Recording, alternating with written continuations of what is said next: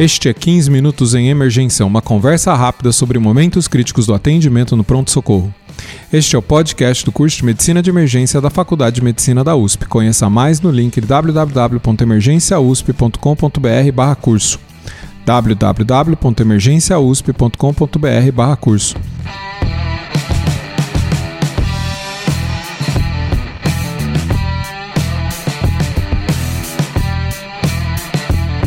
Este é o episódio 101 e vamos falar de acidentes ofídicos. Sou o Dr. Júlio Marchini, está aqui comigo a doutora Juliana Sartorello. Ela é plantonista do pronto-socorro do Hospital João 23 na área de emergência e toxicologia, e ela é preceptora do Serviço de Toxicologia e preceptora do Programa de Residência Médica em Toxicologia Médica. Tudo bem, doutora Juliana? Tudo bem, Júlio. Uma honra estar aqui com você. Ah, é uma honra você aceitar o, o nosso convite. Eu fico muito feliz. E esse assunto acho que é muito importante na medicina de emergência, na toxicologia com certeza também, né? E qual que é a importância do ofidismo? É, é muito comum no nosso país? difere aí dos locais urbanos, rurais? Como que isso funciona? Bom, é, o Brasil ele é o terceiro país, junto com o Vietnã, em número de acidentes com serpentes peçonhentas no mundo. Ele fica atrás apenas do Sri Lanka e da Índia.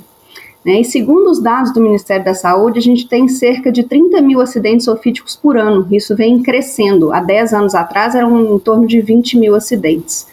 É, e aqui no Brasil, a gente tem em torno de 250 serpentes, sendo que 70 delas são peçonhentas. A maioria dos acidentes aqui no Brasil são pelo gênero Botrops, ou seja, jararaca, jararacuçus, urutus, e na faixa etária de 15 a 49 anos, principalmente sexo masculino em zona rural. É, e o maior problema, né, a gente tem uma mortalidade, uma letalidade em torno de 0,4% no geral, de 1,3% pensando em cascavel, mas esses, esses acidentes têm uma morbidade importante. Então, o paciente que sobrevive, ele pode ficar com um dano permanente no membro, pode sofrer amputações, pode sair com uma insuficiência renal dialítica, e é um paciente, geralmente um adulto jovem, né, que está em plena idade produtiva, né, no auge da sua idade produtiva. Então, ele é bastante importante, é, o ofidismo no Brasil é bastante importante. Então, no, esse 0,4% mortalidade geral, ele esconde aí essa morbidade que afeta aí a, é, a população economicamente ativa. Aí, é um, e, é um, e é uma pessoa que basicamente depende do seu trabalho manual ali, né? Ele vai é, potencialmente até ser aposentado aí por conta de um acidente desse. Exatamente. É, como é que eu suspeito a hora que o paciente chega no pronto-socorro de um acidente ofídico. E é, e é comum o paciente não perceber que foi um acidente ofídico? Olha, por incrível que pareça, é muito comum ele não perceber. Né? Se ele não visualiza a serpente, e isso é comum acontecer, por exemplo, é, um jovem fazendo trilha ou uma pessoa pescando na beira do rio, e aí a serpente está escondida num monte de folhas ou num mato alto, né? alguém fazendo uma capina de um lote ou fazendo colheita. Então, nesses casos, ele pode sentir uma dor importante, até porque a maior parte dos acidentes são no pé e na perna. É, quando é uma jararaca, a dor é bastante importante, mas quando é uma cascavel, por exemplo, geralmente o paciente sente um soco no membro. E aí muitos deles acham que foi um galho que bateu, e aí vão para casa só depois de horas é que procuram um hospital. E outra coisa que dificulta a gente identificar o acidente é que muitas vezes a picada é incaracterística. É, nem sempre a gente vai ver os dois pontinhos de inoculação bonitinhos. Às vezes a gente vê um arranhão, às vezes uma escoriação, às vezes um ponto de inoculação só. Né? Então, isso é super importante. A presença de um só ponto de inoculação ou de um ponto de inoculação incaracterístico não exclui a possibilidade de acidente ofídico. Ou seja, todo acidente que a gente tiver num ambiente é, rural, né, em área externa, a gente tem que sempre que suspeitar de ofidismo. Ah, excelentes considerações, né? É, eu acho que isso aí vai, vai levar tanto o atraso né, da, do, dos, da vítima de procurar o atendimento, isso pode ser muito complicado, né? Isso aí vai perder horas é, essenciais aí para esse soro estar tá fazendo efeito. É, quanto uma dificuldade para o médico, né? Se ele não, não, não, foi, não, não ligar essa luz amarela aí do local onde ele estava, né? E até as características do acidente, né? Que eu acho que é o próximo ponto aqui, a nossa próxima pergunta, né? Como que eu escolho o soro antiveneno? Né? Bom, é desejável que o soro antiveneno seja específico para o tipo de serpente. Né? Então a gente fica tentado a fazer um soro polivalente que valha para todas as serpentes. Mas além de, além de eu ter uma antigenicidade maior e maior risco de anafilaxia, se eu precisar complementar esse soro depois, eu me perco na quantidade de ampolas, porque as ampolas do soro são feitas de acordo com a gravidade do acidente.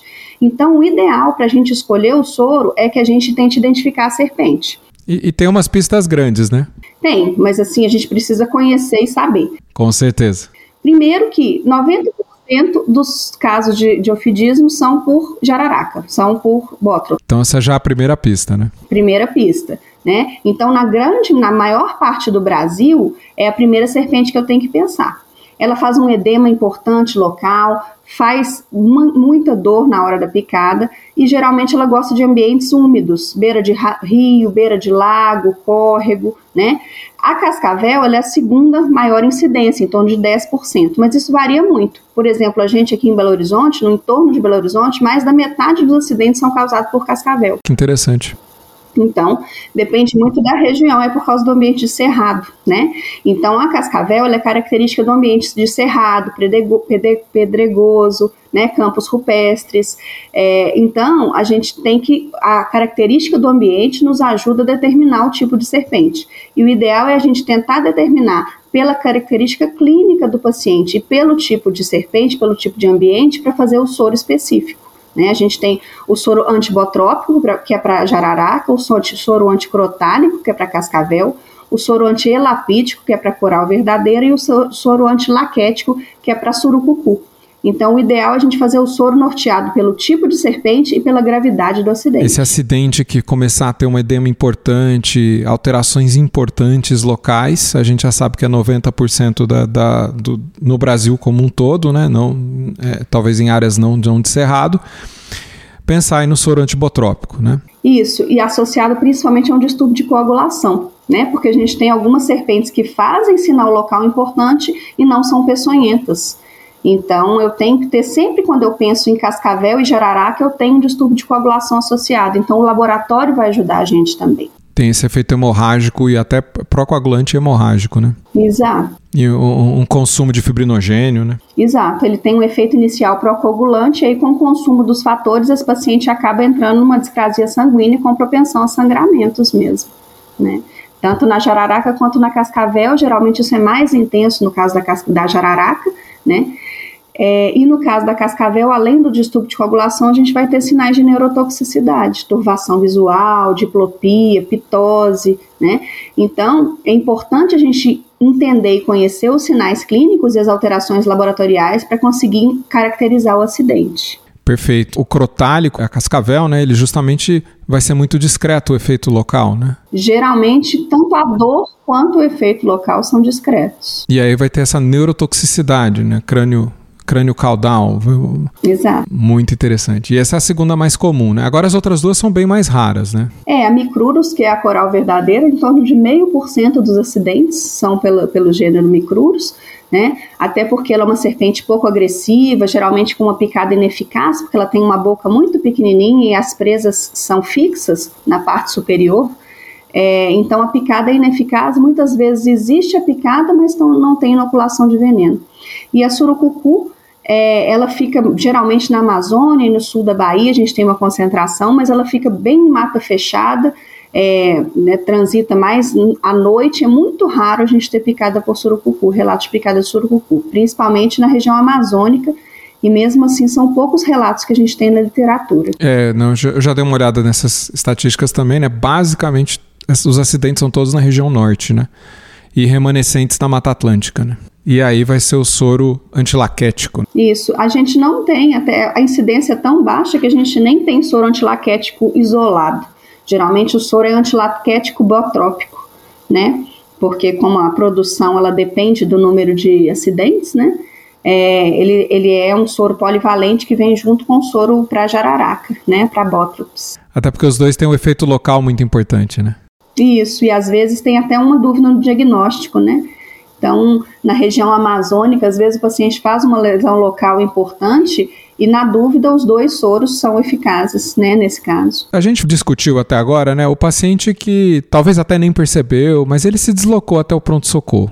Mas e aquele outro, a, a, outra vítima que teve o acidente ofídico, percebeu que era e tá lá, distante da cidade, distante de um local onde ele vai poder ser atendido. O que, que ele tem que fazer ali? Ele, ele tem que ficar no local, ele tem que tentar ir o mais rápido possível. O que, que é o melhor? Bom, é, a gente tem uma coisa muito interessante em relação ao ofidismo, né? Apesar dele ser uma emergência, é, do ponto de vista dos sintomas, da mortalidade, é, a gente, o tempo hábil que a gente tem para aplicação do soro é de seis horas sabe? Se o soro é aplicado nas primeiras seis horas do acidente, o prognóstico do paciente é muito bom.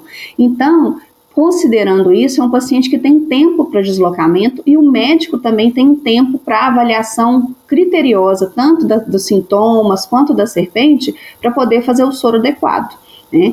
Então, se o paciente foi picado, o ideal é ele não tentar capturar o animal, que ele pode sofrer o um acidente de novo, né? Ele e as pessoas que estão no entorno. Então, o que nos ajuda muito é foto do animal. Então, hoje em dia, uhum. todo mundo anda com o celular, né?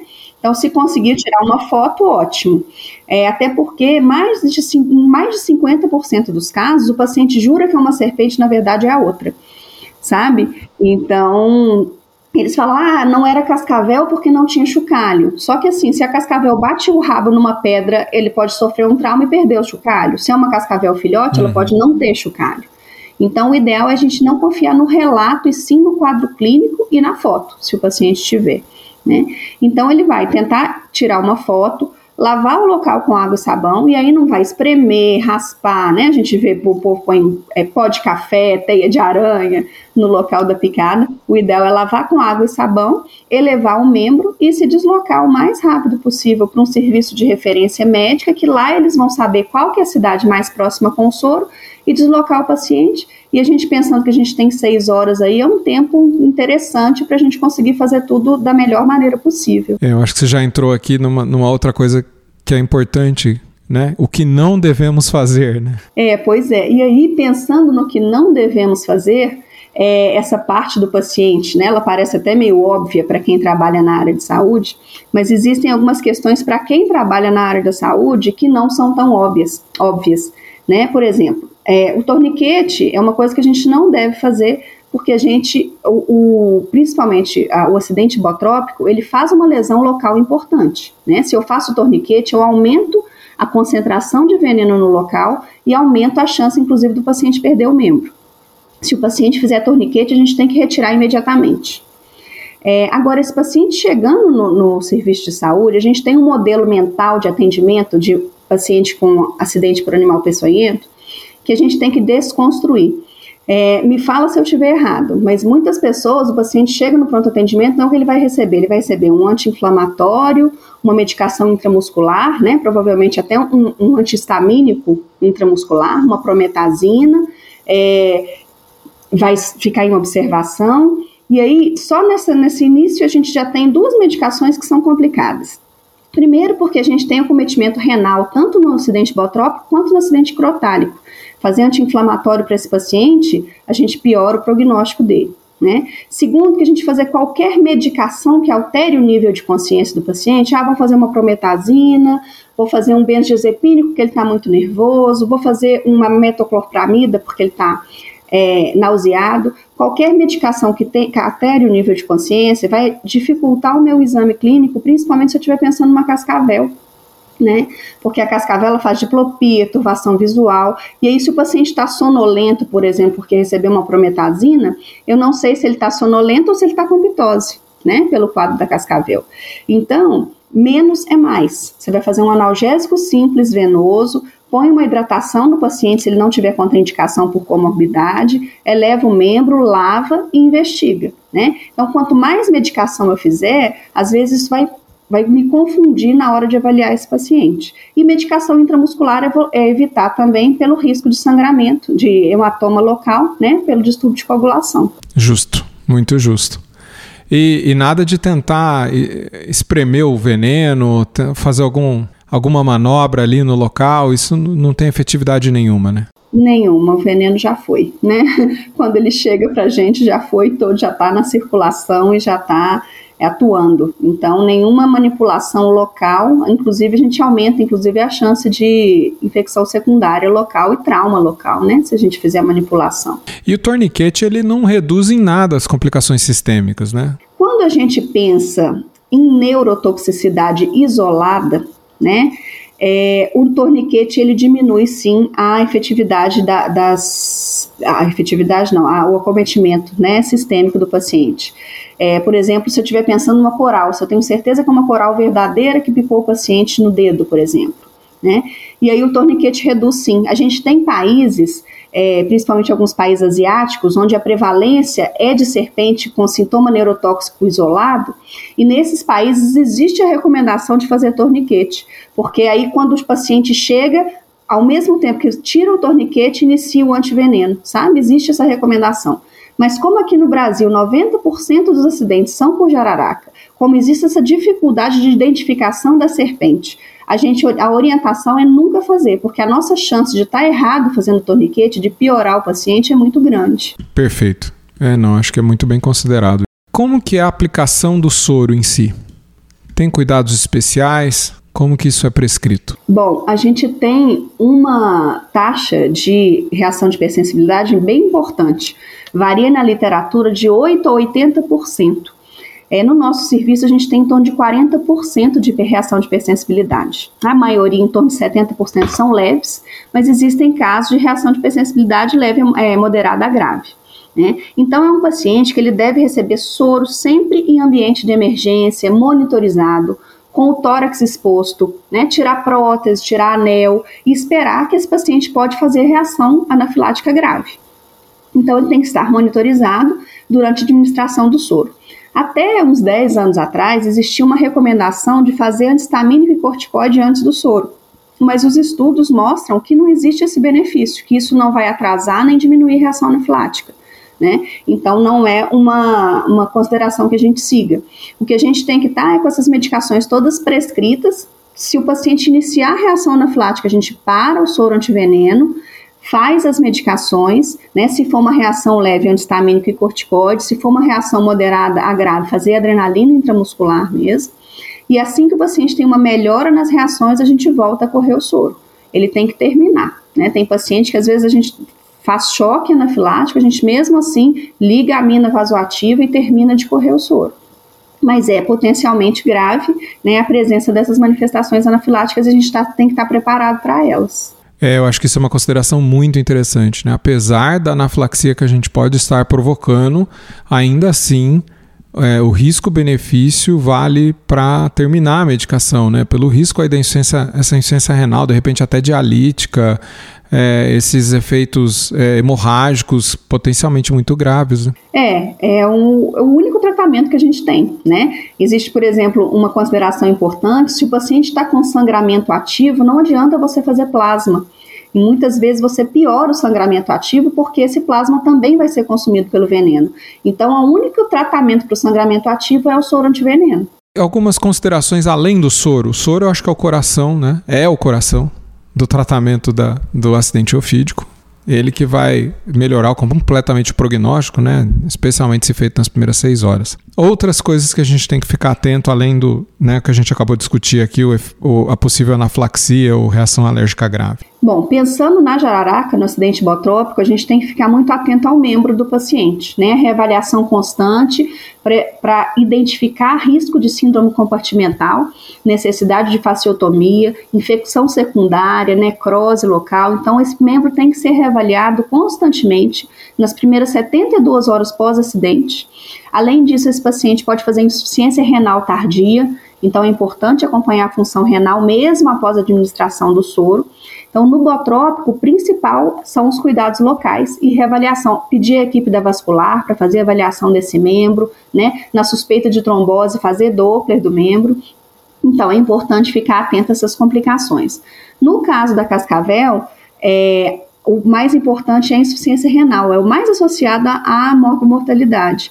Então, como é um paciente que faz rabdomiólise importante, com creatina fosfoquinase em torno de 100 mil, 200 mil nas primeiras 24 horas do acidente, é um paciente que ele tem que começar, se a gente não tiver contraindicação, hiperidratar esse paciente quando ele chega, prestar atenção no débito urinário. Então, é um paciente que é desejável que ele tenha um débito urinário acima de 2 ml quilor, né? E se eu perceber que esse paciente não está respondendo adequadamente, pensar inclusive em diálise para ele, né, para aumentar a excreção dessa mioglobina e evitar maior dano renal. Excelente. Você teria uma mensagem final? Bom, a mensagem final que eu tenho, ela mistura essas duas coisas que eu acho que são mais importantes. A primeira é que a gente não tem pressa. Apesar da gente ser emergencista, no caso do ofidismo, a gente tem é que ter é, calma para a gente identificar bem a serpente e saber exatamente o número de ampolas de acordo com a gravidade, né? E a segunda é a gente é, fazer o mínimo de medicação possível, né, nesse início, para não, não virar um fator de confusão. Então, faz um analgésico simples, monitora o paciente, monitoriza, né, e reavalia, evitando, né, de fazer aquilo que eu falei, de seguir aquele modelo mental de antistamínico, corticoide, anti-inflamatório, hidratação, né, então vamos identificar bem a serpente. Nós temos tempo para isso, essas primeiras seis horas, e vamos fazer as medicações bem indicadas de acordo com o quadro clínico do paciente. Muito bem, muito obrigado. Disponha, sempre às ordens, sempre à disposição. Esse podcast é oferecimento do curso de Medicina de Emergência da USP, em parceria com a Escola de Educação Permanente do Hospital das Clínicas da Faculdade de Medicina da USP. Se você gostou do nosso podcast, por favor, nos avalie no iTunes ou é, compartilhe o nosso conteúdo nas redes sociais. Isso é muito importante para que mais pessoas conheçam o nosso trabalho. Mande feedback para 15minutos.emergência.gmail.com e é, siga-nos nas redes sociais. Tá? A doutora Juliana Sartorello está no Instagram em arroba tóxico.logos. Tá? Arroba tóxico.logos. Lá você pode acompanhar. É, ela está sempre fazendo cursos em toxicologia, é, tá dando lá dicas em ofidismo, então sempre acompanho o trabalho dela, muito legal, eu recomendado. E eu você me encontra no Instagram em doutor.juliomarchini. Muito obrigado, pessoal, e até a próxima.